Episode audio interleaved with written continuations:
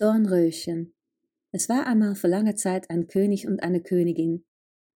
Sie wollten so sehr ein Kind, aber es geschah niemals. Eines Tages, während die Königin ein Bad nahm, erschien plötzlich ein Frosch und sagte, Dein Wunsch wird wahr werden, du wirst eine Tochter bekommen. Und wirklich, die Vorhersage des Frosches wurde wahr. Sie hatten bald ein wunderschönes Baby. Zu Ehren ihrer Geburt wurde ein großes Fest gefeiert und das Kind bekam Feen aus Patentanten. Aber der König hatte nur zwölf goldene Teller, also lud er auch nur zwölf Feen ein. Sie gaben dem Kind besondere Gaben, wie Güte, Schönheit und Weisheit. Nachdem elf Feen ihre Geschenke gegeben hatten, betrat plötzlich eine andere Fee den Raum. Sie kam, um Rache zu nehmen, weil sie nicht eingeladen wurde.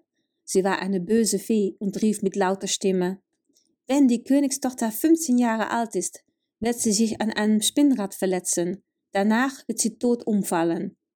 Dann rauschte sie schnell aus dem Raum und jeder war schockiert. Aber zum Glück hatte die zwölfte Fee dem Kind noch nichts geschenkt.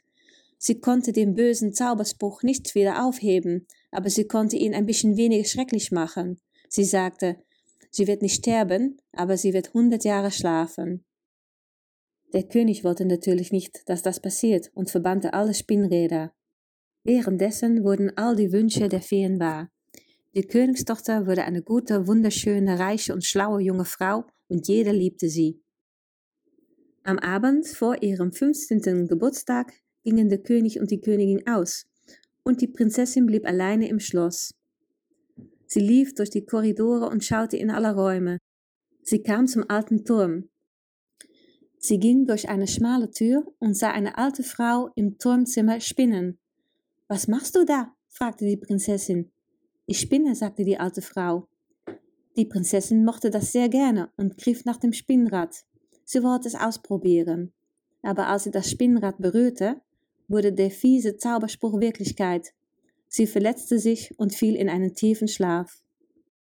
Als der König zurückkam, brachte er die Prinzessin zum schönsten Zimmer und legte sie auf ein Bett mit goldfarbenen Decken. Mit ihren rosigen Wangen sah sie aus wie ein kleiner Engel. Der König befahl, dass sie niemand stören sollte. Dann ließ er die zwölfte Fee zurück zum Palast kommen und ließ jeden im Palast einschlafen. Sie würden nicht eher aufwachen, wenn die Prinzessin aufwachte. In der Zwischenzeit wuchs eine große Dornenhecke um den Palast empor, so dass man nur noch die Türme sehen konnte. Hundert Jahre später reiste ein Königssohn durch das Land. Er hörte die Geschichte der wunderschönen Königstochter Dornröschen, die mit ihrem gesamten Hofstaat für hundert Jahre schlafen musste.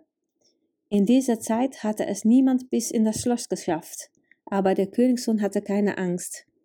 Als er auf das Schloss zuging, geschah ein Wunder. Die Dornenhecke verwandelte sich in ein großes Meer wunderschöner Blumen und die Bäume und Büsche bewegten sich automatisch zur Seite. Im Innenhof des Schlosses sah er schlafende Hunde, Pferde, Tauben und auch die Wächter schliefen.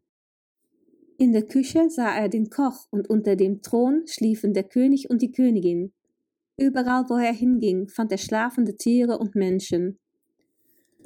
Schließlich kam er in das Turmzimmer, wo er Dornröschen fand. Auf dem Bett lag das schönste Mädchen, das der Prinz je gesehen hatte.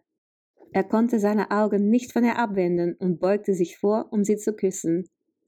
Sobald er sie berührte, wurde der Fluch des bösen Fee endgültig gebrochen. Die Prinzessin wachte auf und lachte glücklich. Bist du mein Prinz? Ich habe so lange auf dich gewartet.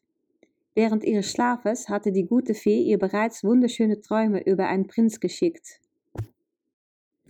Währenddessen waren auch die anderen Menschen und Tieren im Palast aufgewacht. Die Hunde bellten laut, die Pferde schüttelten ihre Mähnen und die Tauben saßen auf dem Dach, und der Koch bereitete das Essen weiter zu. Der Prinz und die Prinzessin waren glücklich zusammen, auch wenn die Prinzessin hundert Jahre älter war, aber zum Glück konnte man das nicht sehen. Sie heirateten bald und lebten glücklich bis an ihr Lebensende.